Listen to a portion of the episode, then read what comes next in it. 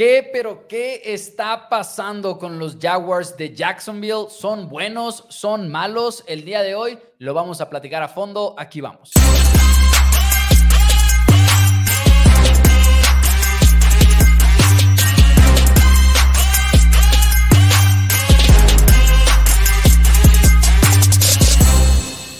Todos, bienvenidos a Four Downs NFL en español. Mi nombre es Mauricio Rodríguez y como todos los días me acompaña a las 5 de la tarde mi hermano y coanfitrión Daniel Rodríguez. Dani, hoy hablaremos de los Jaguars en problemas, hablaremos un poquito de los Browns. Bienvenido al programa, ¿cómo estás? Eh, estoy muy contento de estar aquí otra vez. Realmente este, hay, hay cosas muy importantes que hablar de los Jacksonville Jaguars, una división que, que igual y los Colts son el mejor equipo del sur de la americana, algo que al menos a mí me está agarrando por sorprendido, especialmente cuando no tuvieron a Anthony Richardson en la semana número 3. Los Jaguars, la ofensiva se ha visto muy, muy mal, están quizás mandando malas jugadas. Aquí traigo unos datos de quizás un tipo de jugada que deberíamos estar viendo un poquito más. Los Cleveland Browns, una de las mejores defensivas en la NFL de todos los tiempos, al menos después de tres semanas, son datos realmente impresionantes. Quizás los rivales no han sido los mejores, pero los datos de todos están impresionantes. Uno, en particular que me llama mucho la atención, que estaré hablando ahorita. Ok, ok, llama mucho la atención ese tema. Empecemos con los Jaguars, damas y caballeros, porque como dice el título del video, queremos hablar un poquito acerca de este equipo de Jaguares, que lo crean o no, están en el puesto número 29 de eficiencia ofensiva. Y hace un poquito... No, no es bueno. Eh, no, no, no es bueno para nada, pero batallas para hacerle sentido porque Jaguars viene de ser una ofensiva top 10 en la NFL la temporada pasada, de la mano de Trevor Lawrence, le agregaron a Calvin Ridley, era un año más de que Trevor Lawrence conociera a Christian Kirk, el otro receptor, un año más de trabajar con Evan Engram, que tuvo su mejor año en la carrera. segunda, segunda temporada con Doug Peterson. Segunda temporada con Doug Peterson. Era para que Jaguars estuviera caminando en el camino correcto. Y lo que es más raro todavía para mí es que en porcentaje de jugadas explosivas, no, perdón, en porcentaje de jugadas positivas, Jaguars es top 10 en la NFL, pero en eficiencia total es el número 29, lo cual probablemente significa que las jugadas explosivas es sobre todo donde han estado batallando.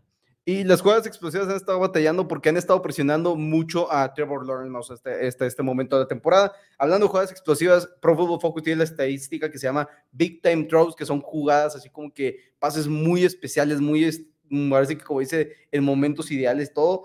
Tiene nueve hasta el momento. Bueno, el momento no, cuenta. no, el momento no, cuenta. No, perdón, más bien el este, yardas, todo. O que es una joya de pase. Es una joya de pase. Tiene nueve en la temporada. Trevor Lawrence, quien sigue siendo muy bien calificado por Football Focus, es el quarterback número tres. Tiene nueve. Siete han sido cuando lo han mantenido limpio. Más. El problema es que ahorita, de acuerdo a Pro Football Focus, este, Trevor Lawrence cuenta con el guardia número 56 y número, este, número 36 y número 52, el centro número 25 y su tackle derecho dentro de todos los tackles es el número 51 en la NFL. O sea, ofensivamente están realmente muchos problemas y lo han presionado en 37 ocasiones y eso que Trevor Lawrence está lanzando el balón con 2.44 segundos después de haberlo recibido. O sea, es muy poco tiempo. Es muy poco tiempo, es uno de los más rápidos. Obviamente hay unos que son mucho más veloces todavía, pero los datos es de que Trevor Lawrence necesita estar un poquito más, ahora sí que mejor protegido, ¿verdad? Necesita ser, necesita que los, los linieros ofensivos empiecen a ganar esas protecciones, porque no, no necesariamente que tengas la mejor de todas las este, líneas ofensivas, pero sí una que sea respetable, que en este momento no han podido sustituir a Taylor, su tackle derecho de la temporada pasada, quien está con los Kansas City Chiefs ahorita realmente la situación está siendo bastante oscura en ese lado. A pesar de haber agregado a Anton Harrison, que es un novato de primera ronda, que es el puesto que llegó a, ocupar Anton Harrison, que por cierto, no estoy seguro de si fue muy seria o no la lesión, pero supe que estuvo lesionado esta semana, de hecho, entonces todavía quizás hay más problemas de durabilidad para el futuro, pero aparte del tema de los pases que ha lanzado Trevor Lawrence, que han sido muy buenos y que por cierto lo presionan sin mandarle presión adicional, porque a Trevor Lawrence no le puedes mandar un blitz, no le puedes mandar más de cuatro hombres detrás de él, porque por lo general te va a castigar. De hecho, es de los corebacks menos blitzeados ya por años, o sea, no es la primera vez que es el caso. No le han mandado blitz en la temporada a, Trevor, o sea, creo que es el 31 en esta categoría, pero Lawrence está siendo presionado muy rápido, lo entiendo, pero el problema principal para mí de esta ofensiva de Jaguars y al mismo tiempo El problema que me da esperanza, irónicamente, es que es el segundo coreback al que más le han soltado pases en porcentaje. Nueve, drops. Nueve drops totales. De ellos, Calvin Ridley ha sido una de las víctimas principales, incluyendo tres este domingo en contra de los Tejanos de Houston. Y lo peor es que va de la mano de lo que decíamos ahorita. Hablamos de que Trevor Lawrence ha lanzado muchos muy buenos pases, los famosos big time throws que ya mencionabas, que son joyas de pase profundos y demás por lo general, tienen nueve. Es el tercer porcentaje más grande en la NFL y tiene una de las cantidades más bajas de pases dignos de ser interceptados, de hecho, en la liga, porque casi no ha cometido sus errores. Creo que es el, Así es la novena mejor marca en la NFL. O sea, Trevor casi no se está equivocando. Creo que cuando ves los juegos y no hay manera de saber cuáles son los pases que clasifican específicamente como big time throws en Pro Football Focus, pero cuando ves el partido con atención, te das cuenta que muchos de esos drops, esos pases soltados, están llegando en esos grandes pases de Trevor. Entonces, esas jugadas explosivas se están quedando a una nada de conectar, que creo que es un problema preferible a que la ofensiva no esté desmarcando a los receptores, que Trevor no esté... receptores. Ajá, que Trevor esté impreciso. Eso no lo estamos viendo con Jaguars y creo que eso es positivo para Jacksonville. Y a mí me da un poquito de esperanza de que a la hora de la hora terminen recuperándose en ese sentido. Sí, ahora, eh, el problema que también tienen los Jaguars en, en cuestión de, planeación ofensiva, y, o sea, como he comentado ahorita, están presionando a Trevor Lawrence y como comentas tú, Maus, no lo blitzean mucho, lo han blitzeado en el 22% de sus jugadas, es decir, mandar más de cuatro hombres a presionar a Trevor Lawrence, lo cual significa que si, no te, si te estoy logrando presionar sin estarte mandando cinco o seis hombres, está más difícil que se te desbarquen todos sus jugadores. Ahora, una manera que puedes ayudar en este tipo de cosas, una que no han estado haciendo, es utilizar el play action. Son el equipo número 16 en menos play action, eh, en más play action utilizados y está haciendo Trevor Lawrence exageradamente bueno con el play action. Calificado arriba de 90 en Pro Football Focus, tiene 72% de pases completos, 238 yardas, cuando solamente ha lanzado 25% de estos pases es de 25% de los pases de, la temporada. Esos son números muy grandes después de solamente tres semanas. Quizás verlos incorporar un poquito más el play action, porque igual y muchos van a decir, tienes que correr bien el balón para usar el play action. No es cierto. No, no, ha sido demostrado una y otra vez que puedes utilizarlo de todos modos. Puedes usarlo de todas maneras y como se ha demostrado es que equipos en la primera mitad sin correr bien el balón suelen tener éxito de todas maneras con el play action. Los linebackers en el video siguen mordiendo en contra del play action y muchas de estas ofensivas geniales que hemos visto en la NFL últimamente, como la de los Dolphins, como la de los Niners, como la de los Rams, siempre han utilizado el play action desde muy temprano. 10% de sus pases en play action son big time throws. 10%. Ok. Que son poquitos. Que no sé exactamente son tres, qué signifique relativamente esa estadística. De, que estás hablando que el 10%, cada vez, uno de cada 10 pases que lancen en play action es este big time throw. O sea, lleva uno o Lleva tres big time throws en 29 pasos.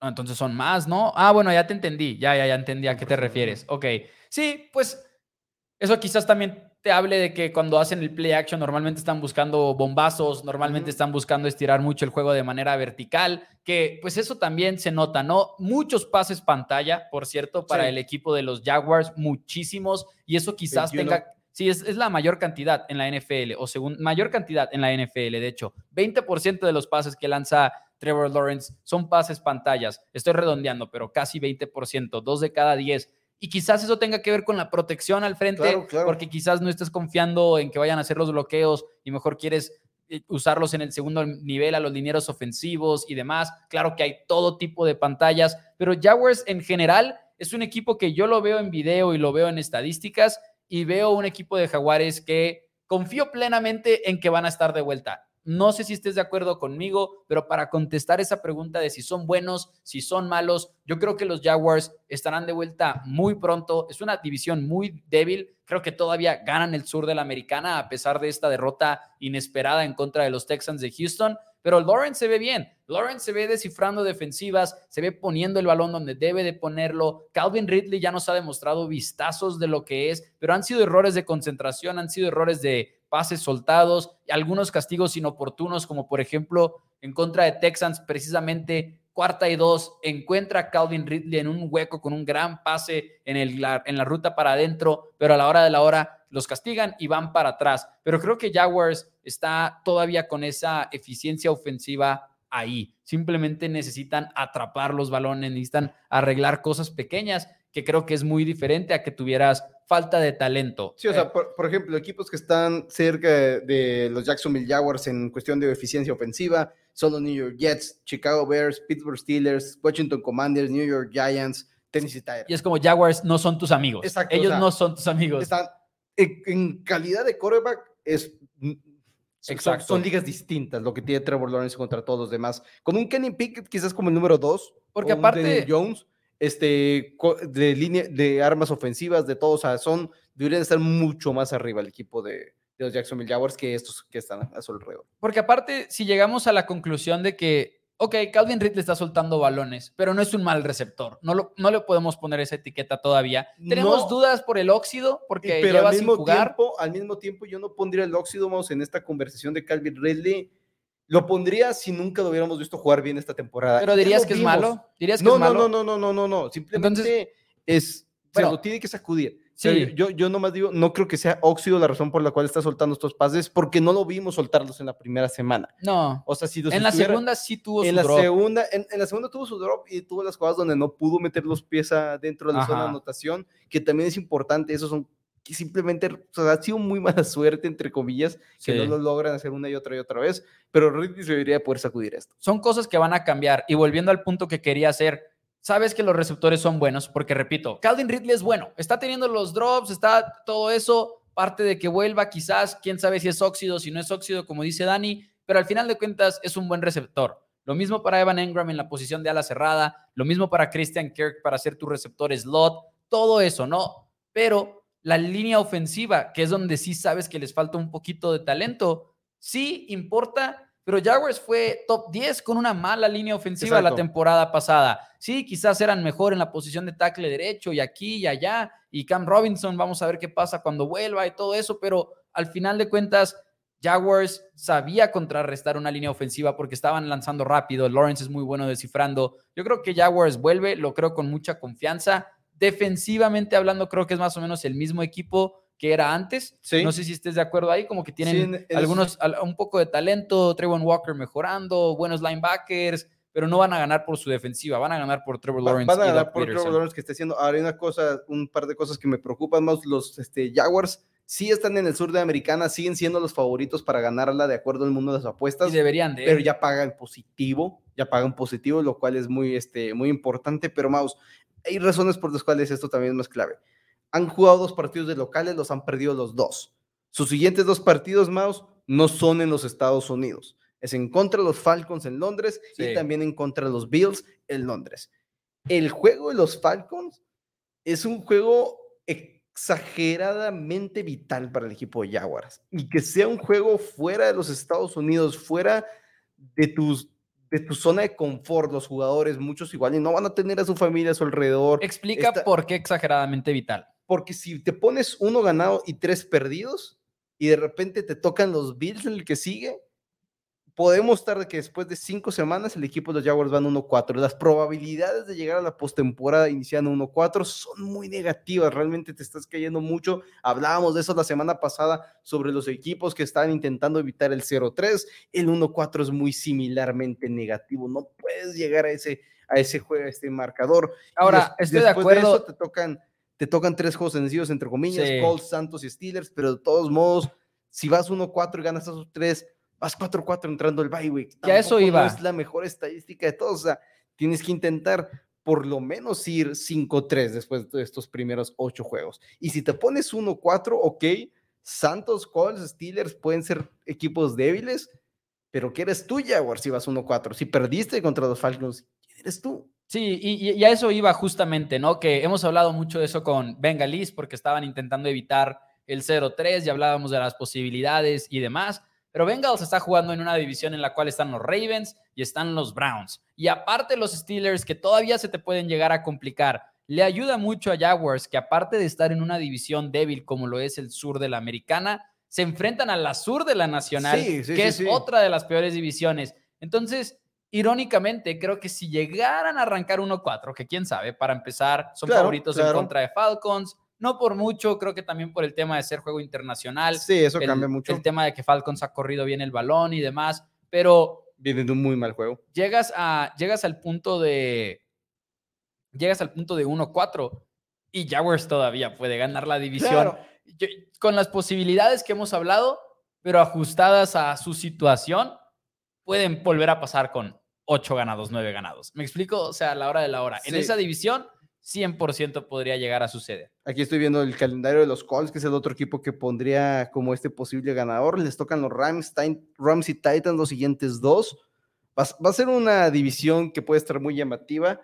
Y sí creo que los Jaguars, el problema es que no puedes hacer que ese juego el 15 de, de octubre sea tan importante que sea el juego en contra de los Indianapolis Colts y los Colts le ganan a los Rams y a los Titans de repente que le acaban de ganar a Ravens, así que ganarle a los Rams tampoco se me haría la mayor sorpresa de todas, pero sí creo que igual y como comentó Elio, al principio, nos hypeamos demasiado con los Jacksonville Jaguars. Puede ser que esa sea este, una razón por la cual los Jaguars los tengan ahorita tan decepcionados. Al mismo tiempo es un equipo que el año pasado sí ganó un juego de postemporada, pero lo tuvo que hacer de una manera de un comeback en contra de los Chargers y después no le pudieron ganar a los Kansas City Chiefs, que nos Poniéndolo en contexto, los hypeamos como equipo que podría ser el primer sembrado en la americana. Exacto. O, como dar ese siguiente brinco entre los contendientes de la americana. Porque repito, yo todavía los hago favoritos a ganar la división. Creo que la ofensiva se va a recuperar. O sea, no creo que la ofensiva haya sido cosa de un año. Eso sí, me rehuso a decirlo.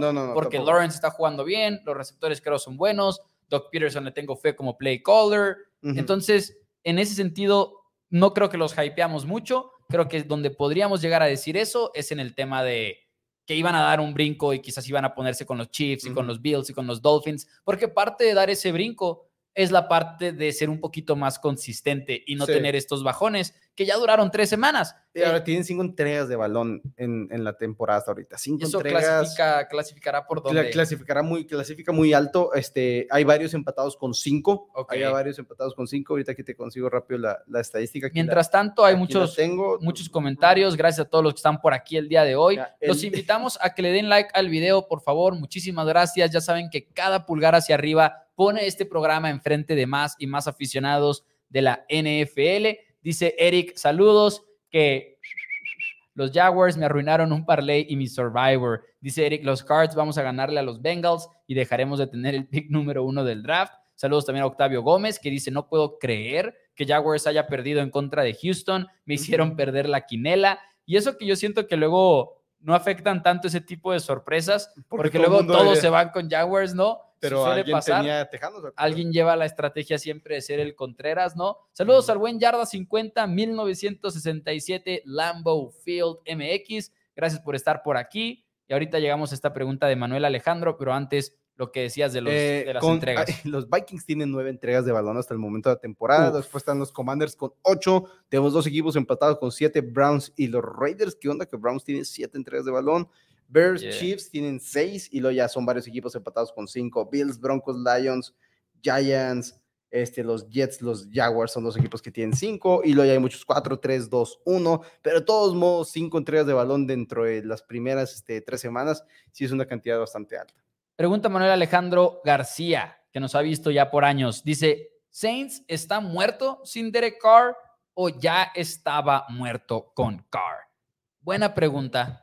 Difícil de contestar porque James Winston. es muerto y que es, o sea, que es muerto? Posibilidades de playoffs. Porque es ah, un equipo que era favorito a llegar a los playoffs. Creo que no está muerto con o sin Car. Por, por, lo mismo que los Colts pueden no estar muertos. Saludos al tremendo Mike Fernández, que no ha pagado el video que debe, no lo ha pagado, que lo pague. No, de hecho, no le mande saludos. Sí, de razón. Retiro los saludos. Cobarde. cobarde. Esa es la palabra. cobarde. Este, Yo perdí la apuesta una semana después y ya pagué. Y ya pagaste, así es. Este, ¿Cómo se llama? Pero bueno, o tienes posibilidades de playoffs porque estás en el sur de la conferencia nacional, una división que tiene muy bajo talento ahorita, entonces creo que están vivos para seguir pasando la postemporada, pero no para hacer mucho daño en los playoffs. De hecho, muy favoritos, por cierto. Estoy revisando las estadísticas de... Eh, Eric, Guerrero dice que para él se le acabó la temporada los Vikings, perdón, este, que nosotros qué opinamos, 100% se acabó la temporada de Minnesota. No es un equipo, pocos equipos podrías confiar que le volteen con un inicio de cero ganados y tres perdidos. Los Vikings no son esos equipos, no puedes confiar en ellos. Eh, nada más para contestar eso, porque precisamente quería ponerle un número. Santos sigue siendo menos 180 a pasar a los playoffs, que es más o menos es, más fuerte, de hecho, de lo que estaba al inicio de la temporada, pero Santos ya era favorito a pasar a postemporada. Está más o menos por donde mismo, pero no están muertos, claramente. Que Tampa, Tampa, Saints y Falcos, los tres perdieron esta semana. Los tres iban dos ganados, Así es. perdidos. Los tres pierden, los tres se mantienen con marca de 2-1. Le ayuda eso a, al equipo de los, ¿cómo se llama? Del equipo de los de los Saints a poderse mantener todavía camino a los playoffs. ¿Quién crees que le sigue dentro de esa división a Santos de Nueva Orleans? Tampa Bay. Nope. Los Falcons de Atlanta. Los Falcons. Menos 170 y Tampa Bay más 130. ayer nos dimos el paso al siguiente, al siguiente punto del ciclo de Baker Mayfield. Ay, con permiso. Es como un no se la creemos a Baker Mayfield. Que Mike Evans. Ah, Mike Evans tuvo drops ayer. Tuvo buenas recepciones, pero tuvo unos drops muy costosos, Mike Evans. Sí, sí, sí, sí. Entonces, damas y caballeros, ahí está el tema de los Jaguars. Creemos sinceramente que van a volver. ¿Qué está pasando con ellos? Suena muy sencillo, pero son errores pequeños, son pases soltados, son oportunidades echadas a perder eh, con los pies fuera del terreno de juego, son pequeñas cosas, pero Trevor Lawrence y compañía deben de estar bien. Yo creo que terminan ganando la división, terminan pasando a los playoffs. Ahora, hablemos de otro equipo que también puede que gane su división, a pesar de que todos hablábamos de los Bengals, a pesar de que hablábamos de unos Ravens sanos, sabíamos del potencial que tenían los Browns y Browns de Cleveland. Puntos por juego, 10.7, número uno en la NFL. Y esos son puntos un touchdown. Por fakes. Ajá, porque un touchdown ha notado, eh, ha permitido. ¿Dos con mm. el de ayer o qué? No, no, no. No, un touchdown ha permitido la defensiva de los Browns en la temporada. Y fue de 71 yardas. Un solo touchdown. Así es. Yardas por juego, por jugada, perdón, 3.2, número uno en la NFL, una exageración. Coreback rating, 23. Y el otro día usábamos la estadística de que si un coreback clava el balón en todas las jugadas, el coreback rating que alcanzaría es de 39. Browns está permitiendo eso ya tres semanas después del inicio de la temporada. Simple y sencillamente están en otro nivel los Browns. ¿Qué tanto es los equipos a los que se han enfrentado y qué tanto es esta unidad una unidad que ahorita los números están siendo históricos. Están siendo históricos, 163 yardas por partido es una locura, 6 puntos por juego realmente permitidos por la defensiva, porque hay que tomar en cuenta que todos esos puntos que han permitido, que no son muchos, son apenas 32, 14 vienen de dos touchdowns defensivos del otro equipo, o sea, no, no son culpa de tu defensiva. Mouse, hay una razón muy importante por la cual este equipo está haciendo los números que está haciendo en mi punto de vista. En este momento, de acuerdo a estadísticas, de ESPN, Miles Garrett está ganando el 27% de sus repeticiones persiguiendo al coreback, mientras que Sadarius Smith está ganando también el 27% de las repeticiones. Los equipos están obligando. En ranking, más o menos, eso dónde está. Los dos, mejores. No, no son los dos mejores. El mejor es este. Dos están en el top 5. Están, están en el top 10, pero espérate, esta es la estadística más importante. No hay otro equipo que tenga dos jugadores distintos en el que los rivales le están poniendo doble jugador a bloquearlos en 20% de los snaps. Los equipos no están pudiendo frenar a, uno, a ninguno de los dos con un solo hombre. Y están teniendo que turnarlos. De repente es Miles Garrett el que está 1-1, de repente es Darius Smith el que está 1-1, de repente son los dos que están 1-1. Los Cowboys tienen a Micah Parsons, los Steelers tienen a TJ Watt, los 49ers tienen a Nick Bosa, pero no tienen esa contraparte que necesita estar teniendo constantemente una doble protección, doble protección, doble protección. Y esa es para mí la verdadera clave por la cual la defensiva de los Browns está jugando el nivel que está jugando, porque tanto Sadarius Smith como Miles Garrett, los dos están cazando sin parar al coreback y los dos están ganando sus repeticiones uno a uno constantemente y de repente tienes que poner la doble cobertura y simplemente no puedes poner dos contra dos y luego de repente tener un max protect, que es tener prácticamente todos los hombres protegiendo para el pase, porque la secundaria también es buena. Creo que sí, no han enfrentado prácticamente a nadie de nivel. Realmente las ofensivas con las que se han topado no son de las mejores, aparte de los Baltimore Ravens, pero los datos son alarmantes para las ofensivas contrarias. Sí, Ahora, a mí algunos números que me dan mucha risa, y digo risa, pero al final de cuentas que son de admirarse, primeros y dieces que han permitido los Browns, 21. 7 por juego.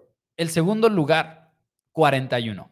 Ok, un poquito diferente. 20 primeras oportunidades menos que el equipo de número 2, que creo que son los Bills de Buffalo. De hecho, ahí sorpresivamente Bills está despertando defensivamente hablando y todavía falta que regrese Von Miller y todo eso. Yo sé también el tema de contra quienes han jugado, ¿no? Eh, Jets en la semana 2 con la lesión de Aaron Rodgers, Commanders, pero también Browns, así como que con la duda, ¿no? Por Tennessee. Semana 4. Dolphins semana 4, ese va a ser un juegazo. Un juegazo que ahorita la NFL está pateándose el pie así en la, en la, esquina de una silla una tras otra vez, porque el Sunday night es Chiefs en contra de Jets, que originalmente iba a ser Aaron, Rodgers en contra de Patrick Mahomes. A partir de la semana 5, la NFL puede cambiar el Sunday night.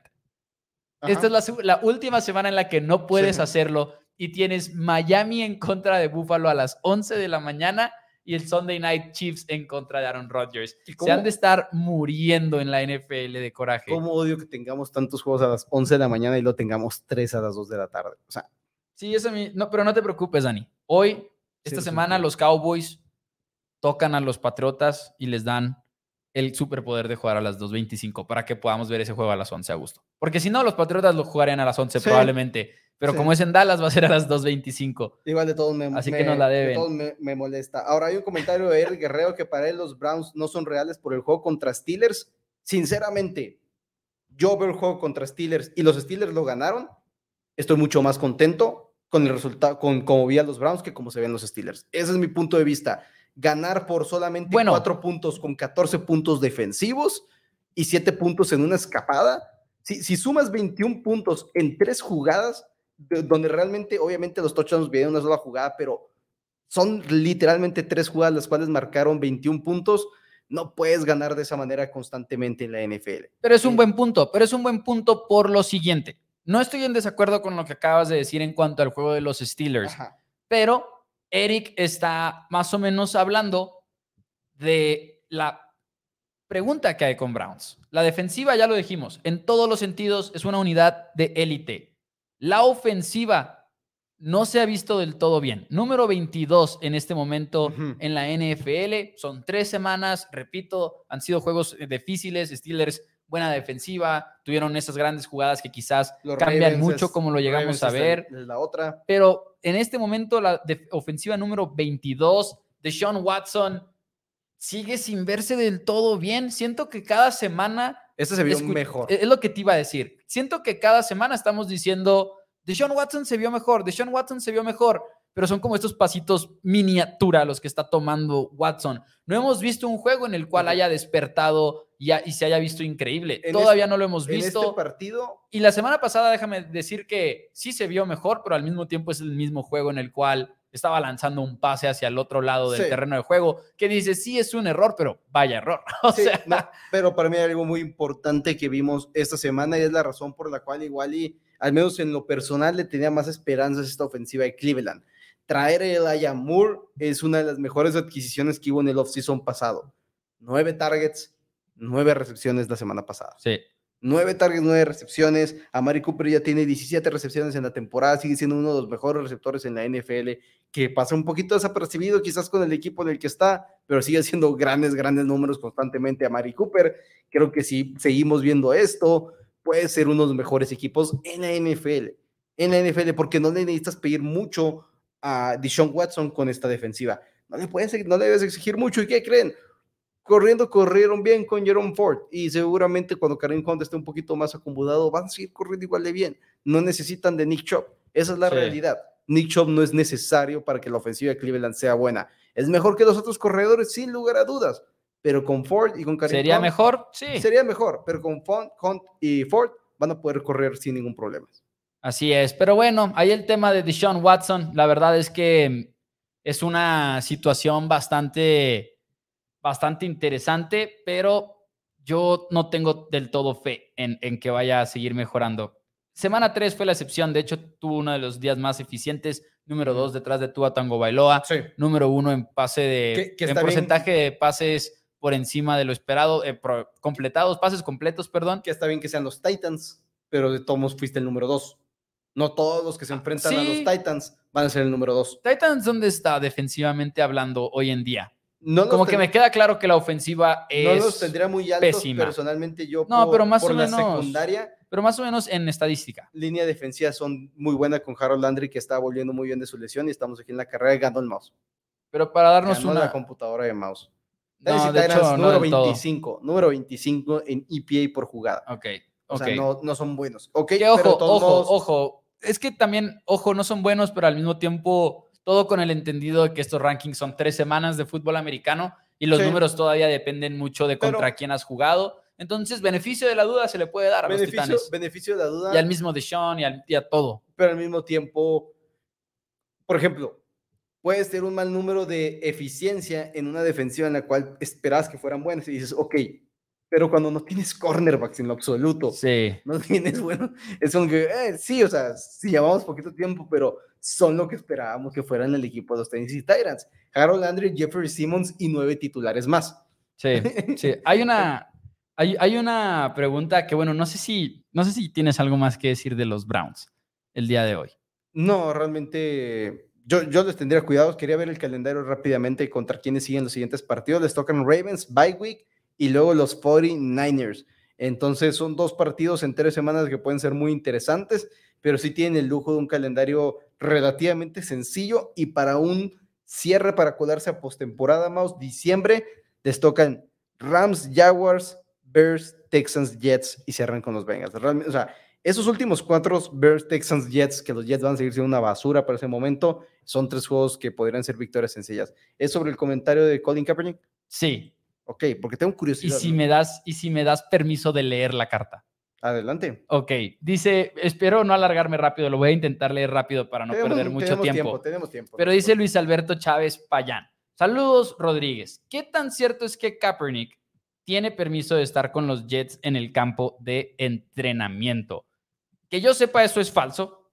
Ok. Que tenga permiso de estar con ellos en el entrenamiento. Yo, como entiendo esta historia, es que J. Cole, que no sé cómo está involucrado J. Cole, que es un rapero y todo eso, pero J. Cole publicó una carta con el permiso de Colin Kaepernick, que es una carta que le escribió Kaepernick al general manager Joe Douglas de los Jets. ¿No la has leído? No, no lo he leído. No, no tengo idea de qué estamos hablando. Bueno, ahí les va. Yo soy un espectador al mismo tiempo. Es básicamente una carta rogándole a los Jets que lo firmen. Ah, Así en pocas palabras. Dice, espero que esta carta lo encuentre en buen ánimo, a pesar del inicio menos que ideal de su temporada, bla, bla, bla, bla, bla, bla. Dice, estoy escribiendo, por supuesto, en respuesta a la lesión desafortunada de Aaron Rodgers. Sé que las cuáles son las aspiraciones para esta temporada y sé que siguen siendo ganar un campeonato, así que para poder llenar ese hueco de el Salón de la Fama, bla, bla, bla, todo eso, por ahora Zach Wilson está encargado de esa tarea y le deseo lo mejor. Sin embargo, Sé que actualmente hay problemas de profundidad en la posición y he escuchado que uno de los puestos de coreback banca probablemente va a ser llenado por un coreback veterano. Y por más que me encantaría poder llenar ese hueco en el roster, les escribo en esperanza de que puedan imaginar una manera de abordar diferente para involucrarme. Sería un honor para mí y estaría extremadamente agradecido de la oportunidad de poder llegar y liderar la escuadra de prácticas. Ahí a esto solamente con la misión de preparar a su defensiva cada semana. Si soy capaz de llenar este rol para el equipo, creo que puedo permitir múltiples cosas.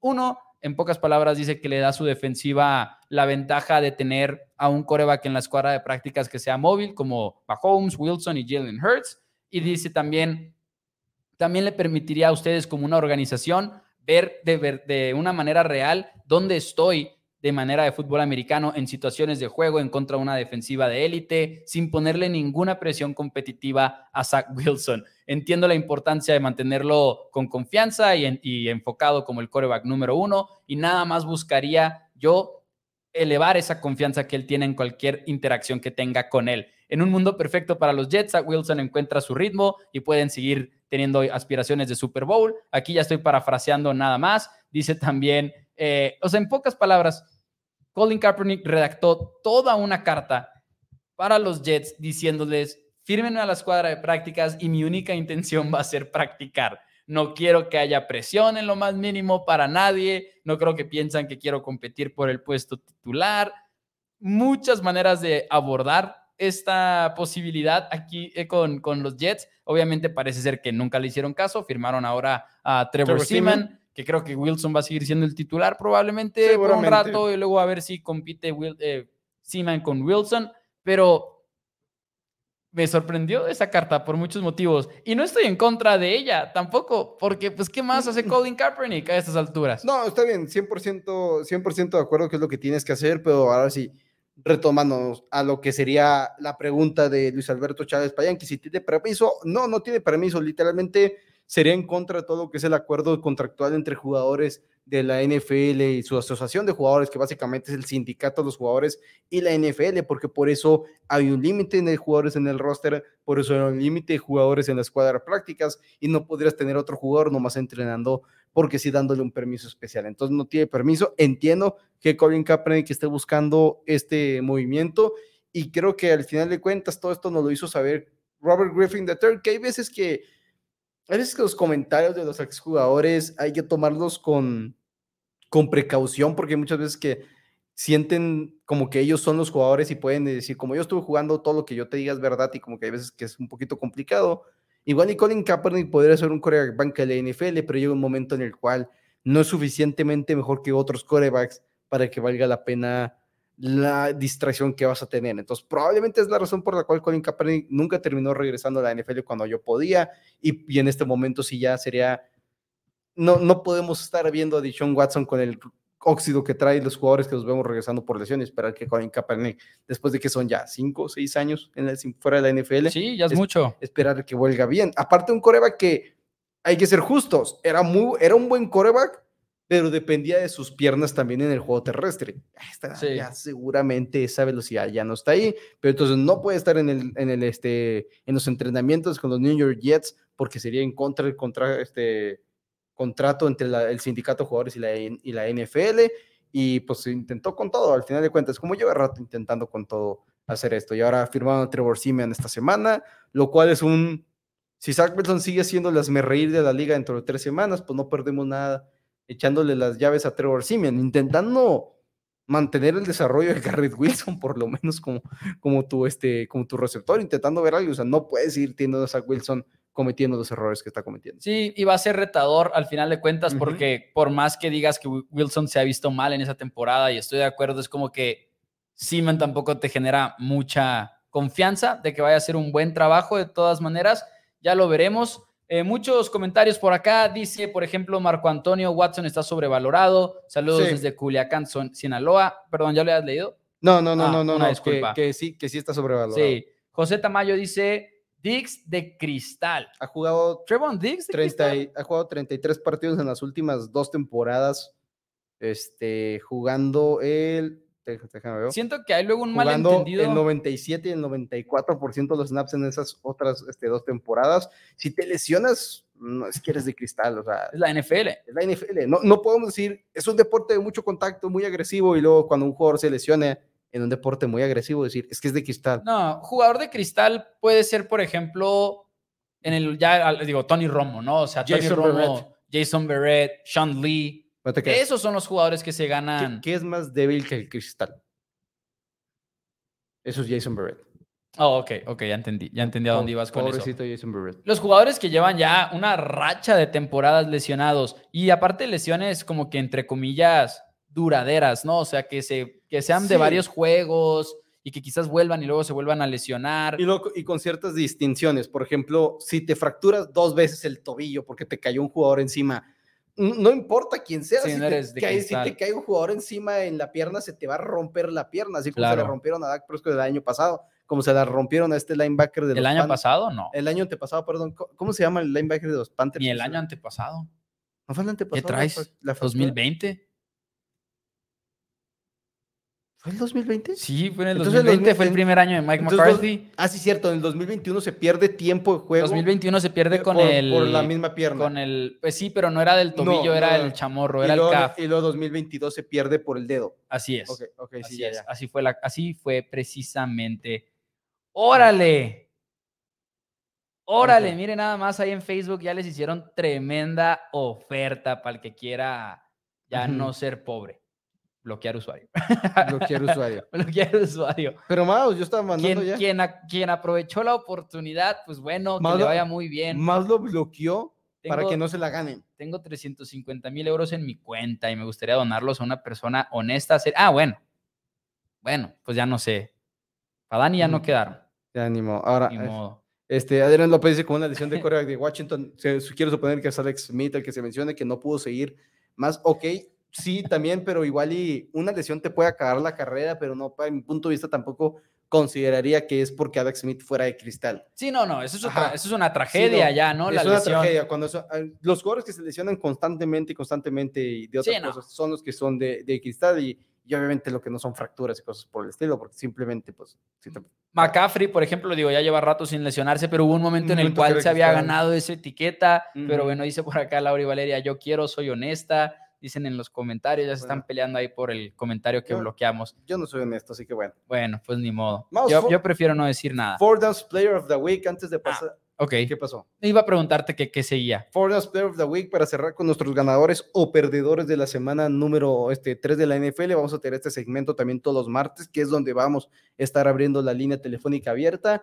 Mouse, yo traigo dos Four Downs Player of the Week no más, voy a, voy a decir uno. Ah, ok. Te voy a preguntar si tú traes dos o traes uno. Yo traigo uno porque me habías ah, dicho que nada más ibas a dar dos. justamente, yo traigo dos, entonces para, para no dejarte sin un Four Downs Player of the Week, adelante con tu Four Downs Player of the Week, recordándole siempre las, obviamente, las instrucciones, las reglas. Four Downs Player of the Week son pocas reglas, no puede ser coreback, jugador de la semana, ofensivo o defensivo, que haya ayudado a su equipo a ganar. Y normalmente nos apegamos con juegos cerrados, más eso no es una regla y eso lo pongo en la mesa porque no podía Dolphins anotar 70 puntos y tener un juego histórico y nosotros no dar a un Four Downs Player of the Week de dicho partido. Teníamos que hacerlo porque es algo de historia. ¿quién? Para mí, para mí sí hay uno, para mí sí es uno y es Devon Shane, corredor que se lleva 203 yardas por tierra, 30 yardas como receptor, cuatro touchdowns. Y sí, se llevaron ocho en total, pero para mí Devona Chain es el indicado que se tiene que llevar este premio. Y lo digo principalmente porque se la pasó rompiendo tacleadas, seis tacleadas fallidas en el partido en 18 acarreos, otras tres tacleadas fallidas como receptor. Y para mí lo especial de este plan de juego que presentó Dolphins, que próximamente el plan es que haya un video al respecto en Four Downs para que se suscriban si no lo han hecho, pero Dolphins estresó mucho a Broncos con velocidad y de Chain, los movimientos que tuvo antes del snap, todo ese tipo de situaciones, como que gran parte del plan de juego partió de Devon Shane. Y yo sé que Raheem Mustard tuvo un día igual de monstruoso, pero de todas maneras se lo quería dar a Shane porque creo que de ahí partió el plan de juego. Ok, este, Edgar Lozano dice que Player of the Week, este, TJ Watt, Shane, Eric Guerrero también, o James Conner. Realmente no. TJ Watt pudo ser. TJ Watt pudo ser con dos sacks al mismo tiempo igual y tres y medio de Miles Garrett. Lo vence. Lo vence. pero el de, también el de... ¿Spoiler alert o no? No, Porque consideré a Miles Garrett. Ok, yo no, no tengo Miles Garrett, más tengo... Mira, no, no tomé a ninguno de los Dolphins porque para mí fue una paliza absolutamente grupal y para mí era difícil elegir a uno. Estaba muy, muy complicado. Y al mismo tiempo nos sentamos aquí, esta, la semana pasada. Dijimos, hay dos equipos que realmente les teníamos expectativas de ganar en esta postemporada, de ser un equipo fuerte y que estaban con cero victorias y dos derrotas, ambos de la conferencia americana, y los dos tuvieron jugadores de muy alto nivel. Es Jamar Chase y Keenan Allen. También pensé. Me voy a quedar con Keenan Allen. Ok, ok. 18 recepciones. Uh, ok. 18 recepciones y 215 yardas. Es, es absurdo. Es absurdo. Y la verdad es que me gustó este llamar Chase también, pero para mí la victoria de los Bengals es, yo borro diciendo, no me importa no tener pierna en este momento, voy a jugar, no me vas a mantener fuera del campo. Es un riesgo jugar, porque le preguntaron que si es un riesgo la, este, lesionarse más de esa este, pierna, dijo sí, pero también es un riesgo que iniciar cero ganados y tres perdidos. Keenan Allen con los Los Angeles Chargers, Mike Williams se pierde gran parte del partido. Austin Eckler no está jugando también por una lesión. Eh, lamentablemente, Mike Williams fuera de toda la temporada. 18 recepciones. 18 recepciones. Creo que un post en primero y 10, que es el primer jugador en la historia en la NFL con tres partidos de 15 o más recepciones. Oh, ese, ese Tres partidos, 15 o más recepciones. En este fueron 18, 215 yardas. Los Chargers se mantienen vivos en la contienda por la postemporada con esta victoria 1 para ponerse uno ganados y dos perdidos y mandando a los Vikings 0-3. Así que más yo me quedo con Keenan Allen y los Dolphins. Porque yo te iba a haber tomado muchos en Yo te iba a preguntar, que si, ¿cuál era el récord? Aquí lo tengo. ¿Sabes a quién le pertenece el récord de más recepciones en un solo partido? Ah, ¿Nos tocó verlo jugar? Nos tocó verlo jugar, sí. Sí, sí, nos tocó verlo jugar. No estábamos tan clavados cuando sucedió. 2009 mm. es la temporada. Son 21 recepciones. Pues Welker. No sé. No, Brandon Marshall. 21 recepciones, Broncos en contra de Indianapolis. Segundo lugar, 20 recepciones es Terrell Owens. San Francisco en contra de Chicago en el 2000. Y 18 recepciones está empatado para ser el tercer lugar. Son cuatro jugadores, entre ellos nada más y nada menos que Keenan Allen, Jason Witten, Brandon Marshall y Tom Fierce en 1950. a Brandon Marshall lo voy a tener grabado por siempre como ese receptor que está hypeando a Chase Claypool en su podcast. Cuando Claypool dijo que es un top, un receptor top 3 en la NFL. Sí. Brandon Marshall, eso, eso, bien contento. Sí, sí, sí. Y no es top 3 en Chicago. Que, y vaya que es decir algo feo, que en Chicago no seas top 3. Sí, sí, sí. Oye, vivos en el chat, ¿eh? Vivos en el chat. Sin decir, sin, sin decir detalles, pero, pero vivos, son vivos en el chat, ¿eh? Son vivos en el chat. Dice por acá Luis Alberto, Player of the Week, todos los Dolphins pulverizaron a mis Broncos. Dice por acá Eric Guerrero, los Chargers reviven no solo fue porque era Vikings. Yo creo que los Chargers no van a revivir y ya deberían de pensar en nuevo head coach. Ya deberían, sí, al final de cuentas, ok, igual no estoy 100% convencido que los Chargers estén 100% regreso, es lo que comentábamos, si no me equivoco, el día de ayer, y mientras tenga la defensiva que están teniendo, es difícil verlos jugar a un buen nivel pero por lo menos no iniciaron cero ganados y tres perdidos. es más que nada lo que me refería. Igual los Bengals, que de hecho estábamos yo diciendo, había un tema del que queríamos hablar que no nos acordábamos, cosas que habíamos dicho. Me acordé hace 20 minutos antes de iniciar el programa. ¿Era este? Era yo borro.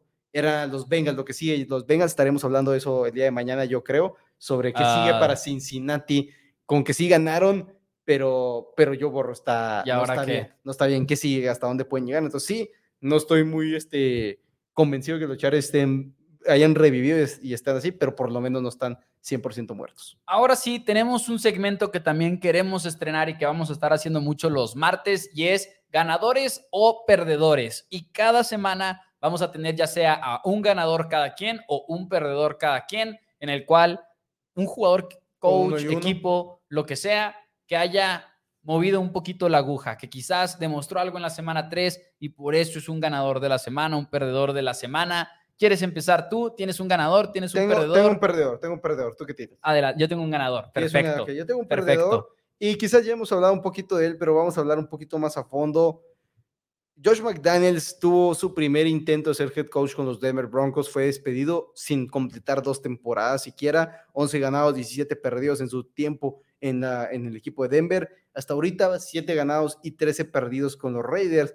Y me pregunto si acaso puede ser un coach que puede ser corrido durante su segunda temporada con dos equipos distintos. Y creo que es muy probable que suceda si sigue cometiendo errores que ha estado cometiendo.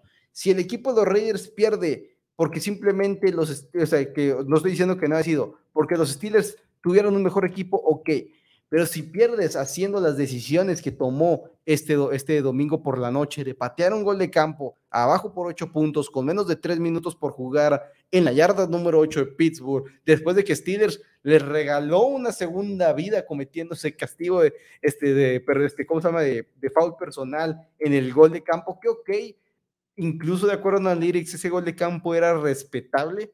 No estoy muy convencido de todos por la situación. Sí creo que es muy este, preocupante eso. Siguientes partidos contra los Chargers, contra los Packers, contra los Patriots. Tiene la defensiva número 29 en eficiencia y la ofensiva número 19. Sin embargo, está empeorando la ofensiva de lo que vimos el año pasado con él, que fue la número 15. No es mucho empeoramiento todavía, pero si sigue empeorando, fue por su decisión de traer a Jimmy Garoppolo en vez de quedarse con Derek Carr y de haber banqueado a Derek Carr el año pasado. Entonces ya trajo su coreback si sigue fracasando este equipo, si sigue tomando malas decisiones, ya su segundo equipo en que tiene como head coach, puede que pierda mucho Josh McDaniels. Y no sé si lo veamos ser un coordinador ofensivo muy codiciado después de haber sido despedido otra de head coach, porque aparte de todo, ya no tiene a dónde caer en Nueva Inglaterra porque ya está Bill O'Brien ahí No, o sea, no van a correr a Bill O'Brien por traer a Josh McDaniels de regreso, lo más seguro. Sí, estoy de acuerdo. La verdad es que Josh McDaniels, esa decisión que tuvo Horrible. en televisión nacional, juego estelar, aparte, todo el mundo lo vio, todo el mundo habló de eso. Cuando el mundo odia que se la jueguen en cuarta oportunidad y todo el mundo está en contra de ti por haber tomado los puntos, sí. habla mucho de la pésima edición que fue. Sí, sí, sí. Dice por acá, Dallas en la zona roja, el perdedor de la semana, dice Eric Guerrero, podría ser. José dice, si los Cowboys andan mal, ¿cómo estarán los Giants? Caleb dice, Raiders ocupa un coreback, Caleb Williams. Caleb está ahí argumentando por su tocayo, ¿eh? La mera verdad. No, no se crean. Yo también lo haría. dice, un nuevo coach ganador y que los dueños hagan bien su trabajo de ser dueños. Hoy, hoy, vi, un, hoy un tweet muy, este, muy cierto. A ver. Que dice, era de una jugada de Patrick Mahomes, de que si no tienes a Mike McDaniel, Kyle Shanahan o uno de los mejores corebacks de la liga, dice, deberías estar tanqueando por Caleb Williams. Sí. Y es en una que sale rolando como para enfrente Patrick Mahomes y por un pase como de 35 yardas en el aire, así. No, es genial. Es absolutamente genial. Eh, y dice, y Caleb Williams ese. Y yo lo que yo lo tuiteé esta semana, no hay, no hay ninguna otra cosa que pueda hacer el, el equipo que tenga el primer pick del draft la siguiente temporada que no sea soltar todo el billete que puedas para traer a Lincoln Riley a la NFL y draftear a Caleb Williams es la decisión correcta. No hay otra decisión en la NFL ahorita. Interesante lo de Lincoln Riley. Tienes que traer a Lincoln Riley porque ofensivamente es un, es un maestro. Igual iba a tardar y necesita un, poquito, mucho mejor gerente general que lo ayude a establecerse en la NFL, pero la mente ofensiva va a estar ahí y traerlo con un quarterback del nivel de Caleb Williams. Y que, híjole, ese es un tema por completo que podemos tocar en otro episodio, sí. porque ¿Cuántos coaches han quedado muy cortos? Sí. O sea, el último que pegó fue que Jimmy Johnson en los noventas. Pero ¿cuántos son realmente como Lincoln Riley ¿Qué otro? ofensiva? Chip Kelly. Chip Kelly. Chip Kelly traía el, el no huddle, pero no sé si, si sea como Caleb Chip, Chip Kelly tenía muy buenas XGOs en general. Chip Kelly tuvo, o sea, estoy aquí no, no, no sé quién a sea Lincoln Riley con Caleb Williams. Igual de Chip Kelly con un muy buen coreback. Y, le hubiera ido bien, quién sabe, no sabemos. Igual quién sabe. Pero sí intentando como que pensar en otros. Ahora Lincoln Cliff Kingsbury quiso hacerlo, no salió muy pero bien. Pero Cliff Kingsbury, incluso en colegial, no era. No, no era la gran cosa. No, es Lincoln Riley, no es Lincoln Riley. pero honestamente creo que el último es Johnson en los noventas, Jimmy Johnson. Probablemente. ¿Y con qué equipo? Es un buen tema. ¿Con qué equipo que le construyó Jerry? Ah, no, no se crea. vamos aventando ese tema para más, más avanzada temporada. Para pero hay que apuntarlo porque si no se nos va a olvidar. Pero bueno, damas y caballeros, mi ganador de la semana tiene toda razón, Eric Guerrero. Mi ganador. ¡Ah! Toda razón. Este segmento no tiene sentido. Ya no tiene sentido, ya. Eric, Eric echaste a perder nuestro segmento. El ganador de la semana es Travis Kelce y nadie puede negarlo. Toda razón. Toda razón. ¿Nos despedimos ya o...? ya no quiero decir mi ganador. bueno, en el campo. El ganador en el campo. Ok. arreglado. Jalo. Ok. Mi ganador de la semana quizás va a causar un poco de controversia, pero el lunes hubiera querido hablar un poquito más de eso. Evidentemente no se pudo y creo que por razones muy entendibles. Pero mi ganador de la semana es Jonathan Gannon y el staff de cocheo del equipo de los Cardinals, porque no nada más dan el golpe en contra de los Dallas Cowboys, aunque eran underdogs por 11 puntos, sino que este equipo calladamente en la segunda mitad lideraba 16-0 en contra de los Commanders. En contra de los Giants lideraba 20-0 en contra del equipo de los Giants. Y en contra de los Cowboys, 21-10. Honestamente, este equipo de Cardinals ha superado las expectativas por tres semanas consecutivas. Han cubierto tres líneas en el mundo de las apuestas, que no, en el deporte eso no importa, pero habla de cómo están superando las expectativas y el plan de juego que trajeron en contra de Cowboys, viendo la repetición. Uno quiere ver todo en función de su equipo, digo, lo acepto, ¿no? quieres ver dónde se equivocó Dallas y todo, pero a donde Cowboys iba, la defensiva de Cardinals ahí estaba, bloqueando todo muy bien, sin sorprenderse con nada. Y en ofensiva, gran manera de aprovecharse de las desventajas de Cowboys. Son de más de agresivos, aquí viene la opción. Aquí viene esta finta doble de play action, donde aparte mueven a Joshua Dobbs del punto de lanzamiento y es un bombazo con un concepto perfecto para vencer la defensiva de Cowboys. Y así se sintió ver el All 22 el día de hoy de la defensiva. En verdad, estaba sufriendo mientras lo veía. Era como que, oh, no puede ser. No nada más por errores de los Cowboys, sino porque creo que en realidad, coach de primer año, coordinador defensivo de primer año y coordinador ofensivo de primer año, hay de qué estar emocionado si eres los Cardinals. Quizás sean el primer pick, Quizás sigan perdiendo por la falta de talento. En contra de Cowboys no los alcanzó eso. Hubo un momento en el que parecía, Sí. pero en contra de Giants, en contra de Commanders, así fue. Pero creo que aficionados de Cardinals como Eric, como Raúl Zapata, honestamente tienen más de qué emocionarse de lo que yo hubiera Ah. pensado al inicio de la temporada. 100%. Gra- gra- Gracias, producción. Gracias, gracias, producción. Vamos para las lágrimas. Gracias. No, para las lágrimas. Gracias, producción. Le agradecemos aquí el apoyo rápido a- al mouse porque fue, fue difícil. Fue un momento complicado, sin lugar a dudas, hacer dichos comentarios, pero, pero se puede, mouse. Este, va- vamos, a, vamos a salir adelante. Vamos a salir adelante. Vamos. Como dice Dwight Schrute en The Office, life goes on, not for me. Pero, pues, pero sí, Jon- Jonathan Gannon, un head coach que, que igual y muchos lo estaban catalogando y, y no, no- yo no lo catalogaba como eso, es como que ah, fue firmado para ser despedido el próximo año, que igual y como con la idea de que estaban tanqueando, sigo pensando que gerencia general en sí es parte de lo que estaba intentando hacer e incluso que puedes seguir argumentando que estás intentando hacer, por eso no te deshaces de DeAndre Hopkins nomás porque sí, si no hay un jugador que realmente llegue a sustituirlo, Isaiah Simmons y demás, pero bueno, eh, una buena victoria, una buena victoria sin lugar a dudas para el equipo de los Cardinals. Y eh, Jonathan Gannon, al final de cuentas, como dices, es, las tres partes más importantes del staff de coacheo son novatos en sus Sí. posiciones. Y no es, no es sencillo estar así, han estado dentro de todos los partidos. ¿Contra quién van esta semana? Los Cardinals, no sé, pero son underdogs por 14, no me acuerdo Ah, creo contra que son quién los van. Creo que son los Chiefs, ¿no? No, 49 No, Chiefs va contra Jets. 49 sí. Chiefs Sí. va contra Jets por 10 puntos ya favoritos del equipo de los Chiefs. De- Ok. de- ah, ya, ya, 10, ya. 10 los Chiefs, 14 los, los este, San Francisco 49ers San Francisco en casa. 49ers, Cowboys era, si no me equivoco, Siete. por 7. Estaba en Arizona seis y por medio. siete. Creo que, creo que siguen seis y medio en realidad, si los ves Ok. los menos 110. Dice Edgar Lozano, mención especial a CJ Stroud, primera victoria. Sí, también puede ser. Ok, Chris y, y está jugando dice- bien, sí, Stroud, y eso que juego terrestre está muerto. Sí, dice Chris, yo vi una repetición y veo que a todos los jugadores de los Cowboys caminando en el campo no corren. Creo que irónicamente fue como que un poquito de más de agresivo Cowboys y fue de lo que se aprovechó Cardenales. Entonces, no sé si es tanto de esfuerzo y creo que es un poquito más de disciplina. En el caso de la defensiva en específico, en ofensiva hubo momentos de, de actitud y todo eso, pero bueno, van contra Niners, dice por acá, y luego contra Bengals, dice Eric, y que va a ir al juego. Qué Entonces, genial, esperemos que lo disfrute, pero damas y caballeros, ya nos vamos el día de hoy. Dani, algo que quieras agregar. Séptimo episodio de Socamos, la serie sigue siendo increíble. Sigue siendo increíble. Gracias, David Filón. Me lleva. Gracias. Amigos, denle like al video, compartan, muchísimas gracias y nos vemos el día de mañana aquí. ¿Para qué creen? ¿Para qué creen? La tómbola de four La downs. tómbola de Four La Downs. tómbola de four downs. Un segmento que se acaba de volver inesperadamente el más popular del programa, creo yo. Muy divertido. Tómbola de Four. Downs. Nos vemos el día de mañana, 5 de la tarde. Bye bye.